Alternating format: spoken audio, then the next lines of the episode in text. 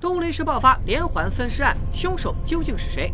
焦头烂额的警察为何不得不向狱中的罪犯求助？周渝民为什么越长越像梁朝伟？大家好，我是戴眼镜拿着话筒的来猜片片。今天咱们聊一部最近非常火的悬疑罪案剧《逆局》。这部剧登场角色众多，线索庞杂，而且又是采用了案中案的形式，我尽量梳理清楚。感兴趣的小伙伴也请认真听，剧情绝对精彩，不容错过。故事发生在一个虚构的城市东林市，有人在河里发现了一个黑色塑料袋，打开一看，里面竟然装满了石块。原来最近东林市已经发生了三起分尸案，死者均为女性，凶手一直没有找到，现在又出现了第四位死者。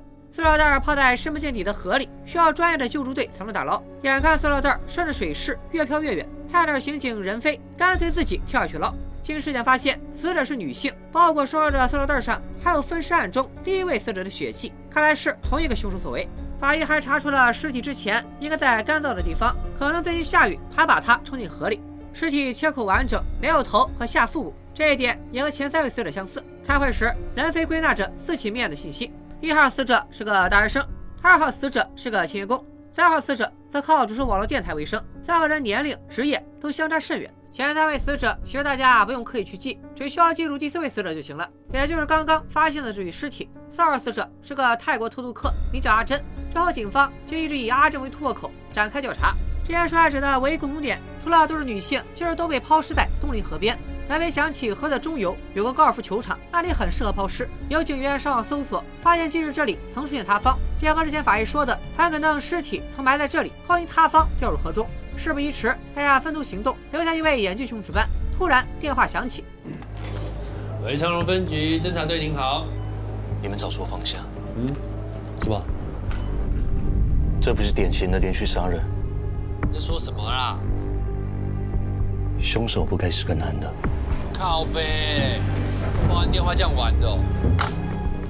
打电话的人叫梁延东，他现在所处的地方是监狱。没错，梁延东是一名囚犯，他以前是最优秀的犯罪侧写师，破了不少大案。后来创立了自己的律所，成了一名大律师。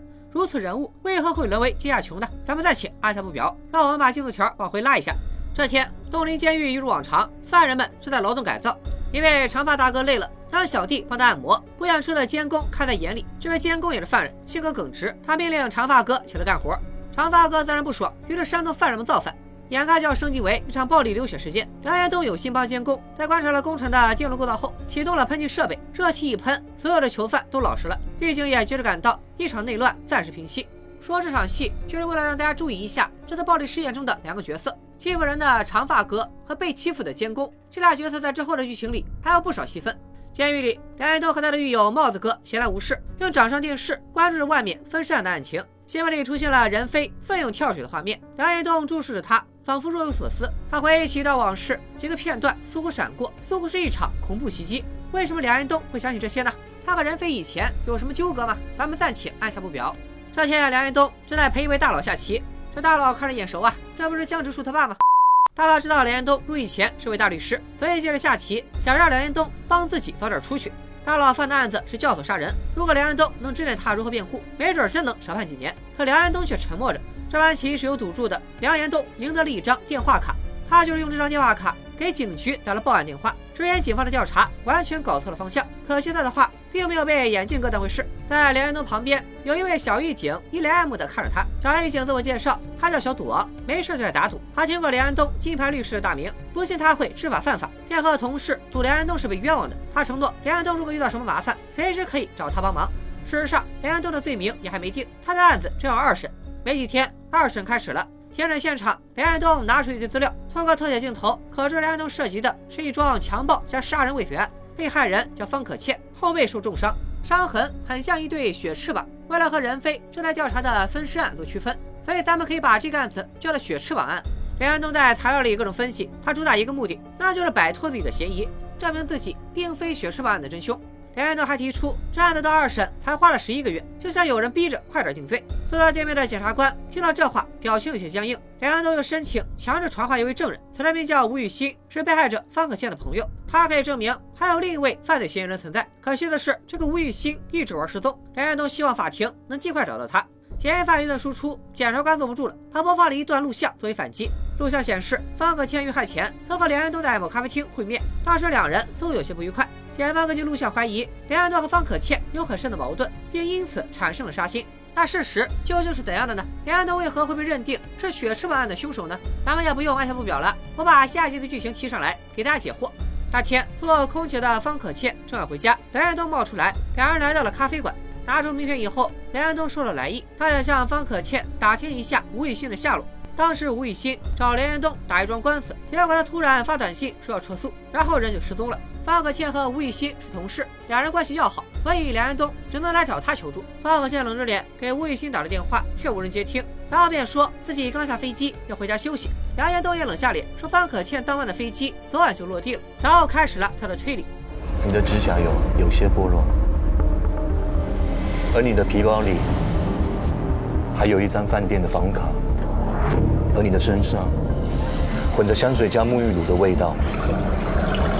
我相信你昨晚是在饭店过夜，也洗过澡了。谎言被识破，方可倩起身就走，两人都拉住她，告诉她同样的谎言，吴雨欣也说过。方可倩不想再透露什么，还是扭头走了。这一幕也被餐厅的监控拍了下来，成了检察官指控二人有矛盾的证据。梁安东不甘心，出去追人，却把名片忘在了桌上。出了咖啡店，梁安东给范可倩道歉，他猜到俩人都在做皮肉生意，干这行的都有苦衷。比如吴玉欣就好像需要很多钱为她生病的老公做手术。大家记住，吴玉欣老公的手术也是一个重要事件。这场手术已经做完了，但出了事故，导致吴玉欣的老公意外死亡。吴玉欣便和医院打官司，因此才认识了梁安东这个大律师。闲话休提，见梁安东如此诚恳，方可倩终于告诉他，吴玉欣既然筹够了做手术的钱，应该是想洗心革面，忘记过去不堪的经历，这才人间蒸发。方可倩还说，吴玉欣前段时间接了最后一单。做的有点不愉快，客人把他背后弄得全是伤。吴玉欣失踪前后背受伤，方可倩也因后背受伤而昏迷。这俩人遭遇的很可能是同一位客人。难道这名客人就是血赤膀案的真凶？他杀害了两人，并让梁安东替自己背了锅。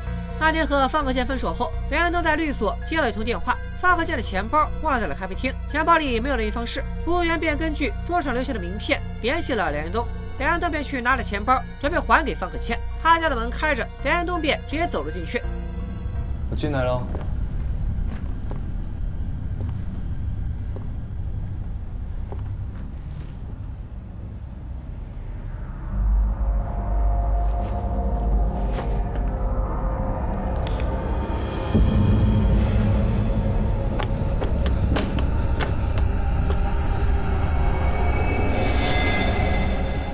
情急之下，梁彦东触碰了方可切，发现她还有心跳，马上拨打了报警电话。可报警中心告诉梁彦东，这个地址已经有人报案了。警方瞬间赶到，直接把梁彦东当成罪犯带走了。肯定会有观众吐槽，查一下楼里的监控不就完了？梁彦东明明是刚才到场的，不过怎么看整件事都像是有人布局。监控摄像头八成早就被破坏了。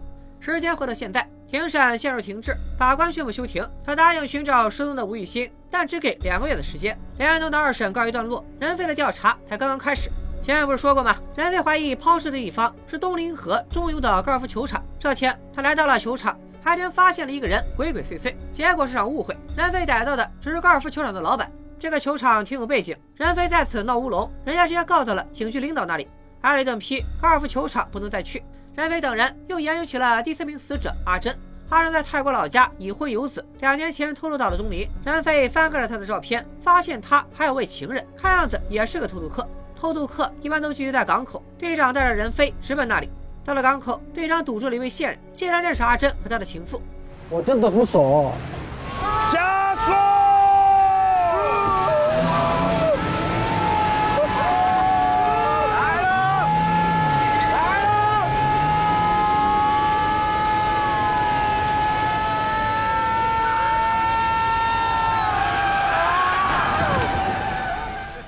速！体验了一把《速度与激情》，线人全交代了。阿珍的情夫名叫阿强，是个毒贩，在泰国早就被通缉了。阿珍知道此人身份后，一直在闹分手。正说着，突然前面出现一辆小巴，哎，小心！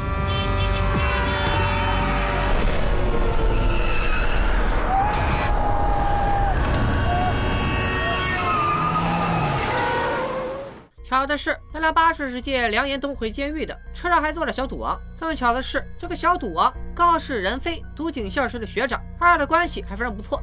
巴士开远后，小赌王炫耀上过新闻的学弟，两人都安静的听着，心里默默打着算盘。看来他确实是认识任飞的。略过梁延东回监狱的事不提，咱们继续关注任飞的破案进展。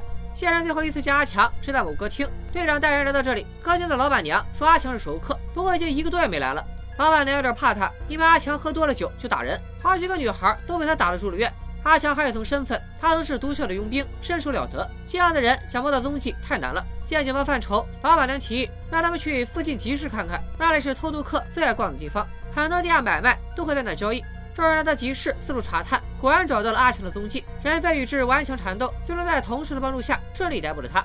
回到警局以后，队长迅速对阿强提审，得知了阿珍去世的消息，阿强悲痛万分，曾告诉同事拿来了法医新的验尸报告，阿珍身体里有毒品残留，除此之外，他身体里还有麻醉剂成分，而之前那位死者的身体里也有麻醉剂。更令人震惊的是，阿珍此时可能怀有身孕。重回审讯室，队长问阿强：“阿珍此时体内有毒品，是不是你小子给他的？”阿强极力否认时，任飞把两人的合照拿出来，像他感情牌。阿珍的戒指也出现在了桌子上。看到戒指，阿强崩溃了。这是他和阿珍的定情信物。任飞乘胜追击，把阿珍怀孕的事说了出来。一时两面的冲击让阿强卸下了防御，他说出了自己的怀疑对象，那就是贩毒网中他的上家。此人名叫大钱。大钱和阿珍也认识，毒品可能是他给阿珍的。这小子为人阴险狡诈，心狠手辣。交代完这些，警员押着阿强走出审讯室。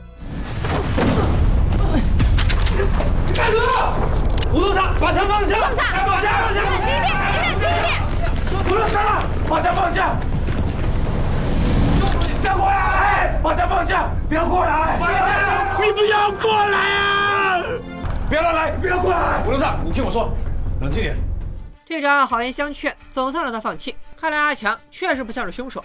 经过调查，阿强的上家大钱现在居然被关在监狱，罪名是性侵杀人。看他资料上的照片，不就是之前长发哥身边的小弟吗？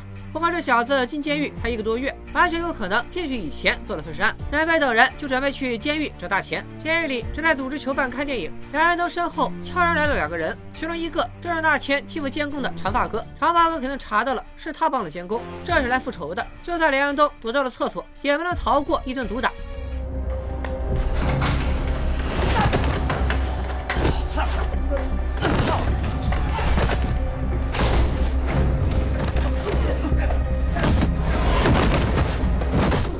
眼看梁彦东就要被打死，小赌王来到厕所救人，并安排梁彦东快去医务室疗伤。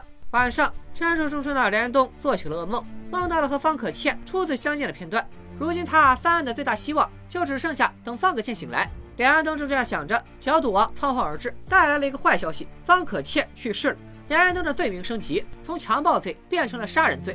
好在他还有备用计划，他让小赌王去找任飞，他要和对方聊聊。监狱里，小赌王的上司老妖回来了。前段时间，他因为家事请假，再来上班，突然腰就不太好了。老妖知道了梁彦东和长发哥的事，他来到医务室发起官威，要把还在康复的梁彦东关禁闭。梁彦东无奈被关了起来。被关前，他偷撕了医务室的一本杂志，上面有关于分尸案的报道。他用一枚偷藏起来的围棋子在墙上开始了云破案。另一边，任飞为了审讯阿强口中的上家大钱，也已经来到了监狱。大钱一脸油滑，一看就不好对付。队长说，他手上有大钱贩毒的证据，如果不老实回答问题，那就加重罪行。大家好像被吓住了，他回答问题前不知为何总要看摄像头。队长也不含糊，直接问大钱：“阿珍是不是他杀的？前面采访受害人，他认不认识？”结果大钱语出惊人：“都是我杀的。”队长了解这帮完美图的把戏，任飞却当真了。大钱耍弄那帮警察，看似挺开心，但其实内心慌的一批。队长和任飞气鼓鼓的正要走，小赌王摸上来，带任飞去禁闭室见梁彦东。梁彦东的大名，任飞是听过的。他执勤时常看了一本书《犯罪行为剖析》，作者正是梁彦东。就这样，两位男主终于正式会面了。见任飞来了，梁彦东马上给对方展示墙上的分析图。他的分析全都是根据新闻报道得出。新闻里说，死者身上没有什么外伤，这证明他们和凶手相处时并未反抗。梁彦东大胆猜测，凶手会给死者一定的安全感，没准是女性。这结论，任飞大为吃惊，无法认同。梁彦东自述也当过警察，太清楚警局办案的固有思路了。想要破案，还是要格局打开。四位死者都没了下腹部，多半是被凶手摘取了子宫。他很可能曾经失去过孩子，从而心理扭曲，迁怒于孕妇。如果真是这样，那不止第四位死者，前三位死者应该也都是孕妇。梁彦东这么卖力的云破案，目的很简单，他希望任飞帮忙给他洗冤。至于为什么会选定任飞，两人之前到底是否认识，咱们一会儿再表。会面结束，任飞回到警局，提出了凶手可能是女性的猜测，却遭到了同事们的群嘲。任飞又去找女法医，经过他的化验，四名受害者果然都怀孕了，说明至少这一点，梁云东的推测没错。任飞赶紧跑到队长那里通报消息，听到死者都是孕妇，有同事觉得不正常，前三名死者家属根本就没提过怀孕的事。那合理推断，死者生前都隐瞒了怀孕，会不会他们都准备堕胎？还记得前面说过的吗？尸检发现死者身体里都含有麻醉剂，会不会就是堕胎前的麻醉针？他们不反抗，是因为他们都死在了手术台上。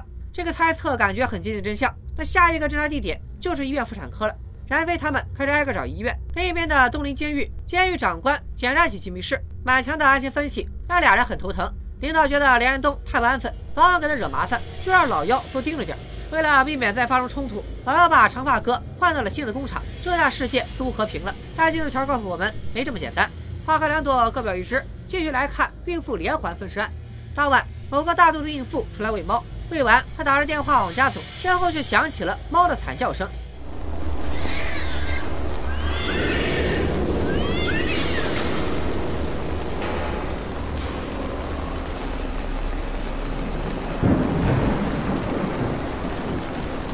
你在哪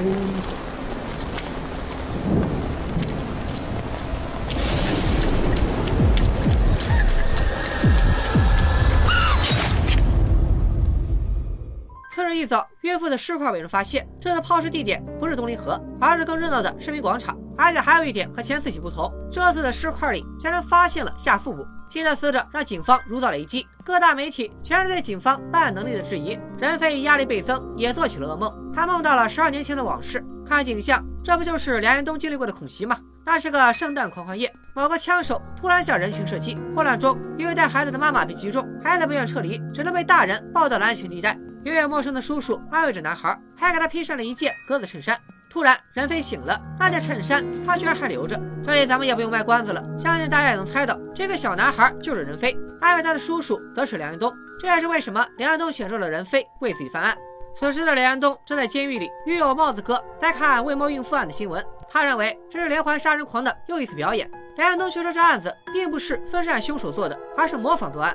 警局的女法医也有同样推断。他通过对尸体的分析，发现这对凶手用的分尸工具换了，断面不太利落，死者身体里也没了麻醉剂。最所人听闻的是，这次死者浑身是伤，是被活活打死再分尸的。还有一个疑点，之前死者都是想堕胎时遇害，这次的受害者都快生了。如果真的又冒出一个新的连环杀人魔，那事情就麻烦了。任飞等人都处在爆炸边缘。监狱里的梁安东猜到警方要激进办案了，他偶遇小赌王时，拜托他告诉任飞。这次的凶手是模仿犯，根据抛尸地点是闹市推测，他为真凶割爱出风头。这样的犯案手法一定会更极端。如果警方想要引诱凶手露面，凶手极有可能会来个同归于尽，所以警方一定要谨慎。小赌王还没来得及找人飞，警局里却有了重大发现，他们查到了凶手跟踪死者的监控画面。这个是张含英遇害前最后的监视器画面。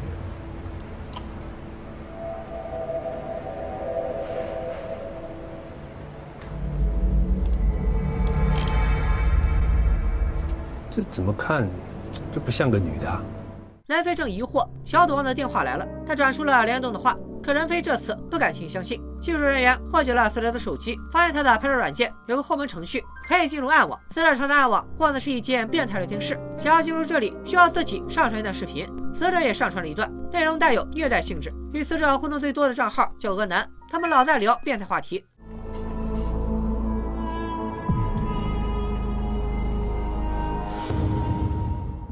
技术人员建了一个新的 ID 去加俄男好友，他们按照俄男可能的喜好弄了个孕妇头像还有受虐孩子的名字。没想到俄男马上通过了好友申请，并迅速要求视频面试。好在现场有一个女警员，屏幕里的俄男看不清脸，他和女警尬聊起来。七个月了，六个月。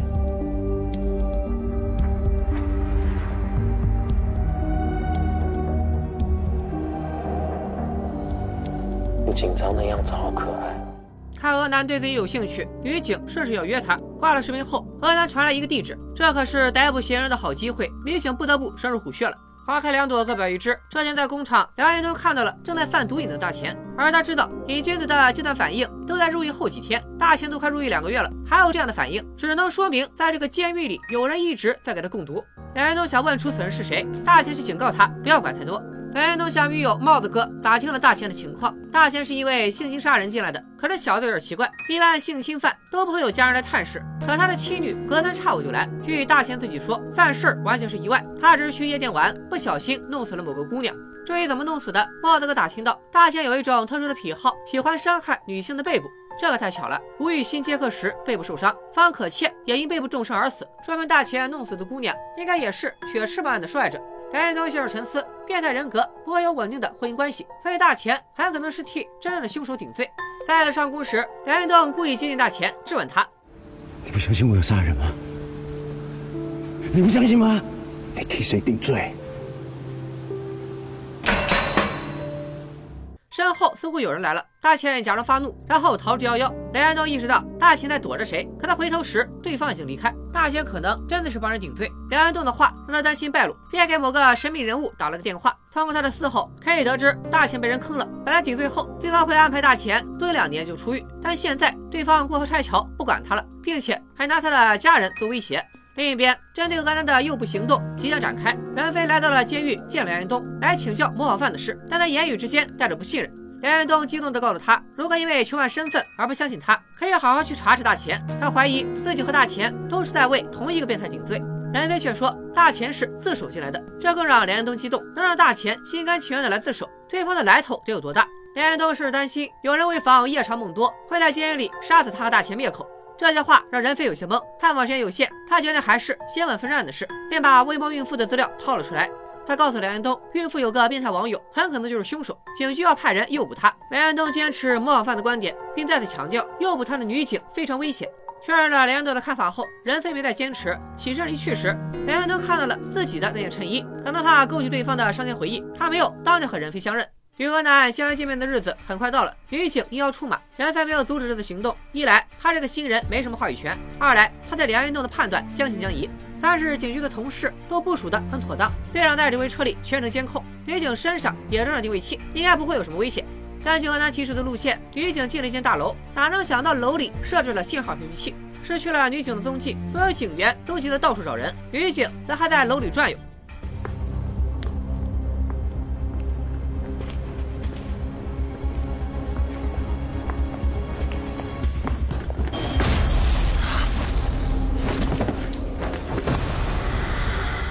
正如梁安东所担心的，俄南真的要对女警下狠手。吊石如神的梁安东此刻正准备去上工，刚走进劳改工厂，他的另一则预言灵验了。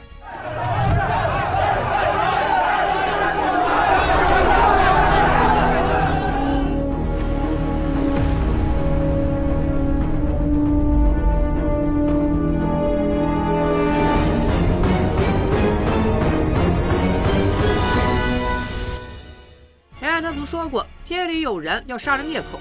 现在大钱横死，下一个要被送走的会不会就是梁延东？丽剧前四集就在此处戛然而止。作为一部悬疑剧，丽剧的新量可真不少。本剧的故事涉及了很多现实问题，比如官僚主义、官商勾结、边缘人群的生活百态等等。前四集的案件形成了双案并进的形态，双案里又套着小案，又是一部套娃悬疑剧。本剧有两个主要案件，第一个是任飞正在调查的孕妇连环分尸案。已经出现了四名受害者，作案的凶手很可能也是女性。分尸案还引申出了一起模仿作案，凶手是个男，这个模仿案又牵扯出了暗网。第二个案子就是连安都被诬陷杀害方可倩的血翅膀案。血翅膀案中还有两个受害者，分别是已经失踪的吴雨欣和大钱在夜店杀死的姑娘。凶手是谁还不清楚，但连云东和大钱应该都是替别人背了锅。现在大钱突然自杀，会不会就是被血翅膀案的真凶灭口了呢？此外，还有把连云东和任飞连在一起的十二年前的广场枪击案。这个案子的凶手是谁？有何目的呢？整部逆局就是一个巨大的坑，这样密集的信息轰炸，让人看剧时一个镜头都不敢错过，生怕遗漏了什么信息。我根据本期视频的进度做了一张人物关系图，方便大家梳理剧情。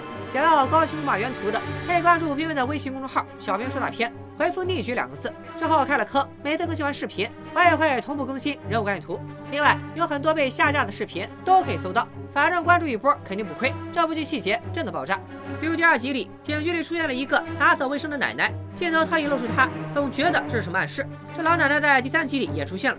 剧中有一个点我没有细说，那就是无论警局内有任何风吹草动，第二天都能上个新闻头条，甚至连队长发脾气这种事都会被媒体记者捕捉的事无巨细。而每次警方要打击进展时，这个老奶奶又都在现场，所以她很可能是媒体安着进警局的眼线。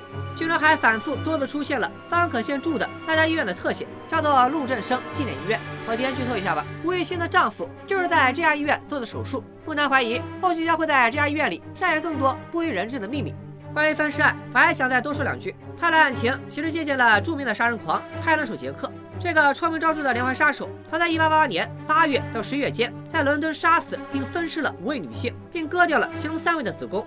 有分析认为，开膛手杰克很可能也是女性，其理由和梁安东的推测一样，都是认为凶手无法生育或失去过孩子，所以产生报复心理。而且当时案发现场确实出现过女性物品，包括女性靴子上的纽扣、女性裙子、披肩、帽子。原来甚至挖出了可能的犯人，他是英国皇室医生约翰威廉斯的妻子，名叫丽芝威廉斯。她无法生育，性格古怪。如果那局的分尸案凶手也是女性，那她会是谁呢？会是前四集里出现的女性角色吗？而大钱之死明显是他杀，凶手究竟是何人？他的下一个目标会不会就是梁延东？梁延东和大钱到底是替谁背了锅？被电晕的女警能否化险为夷？孕妇连环分尸案还会不会出现新的受害者？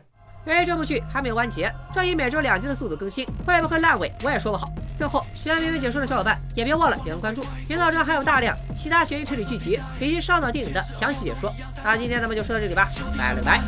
仇恨中才是非白，杀戮愉快，文明中已堕落成野蛮。Killing you like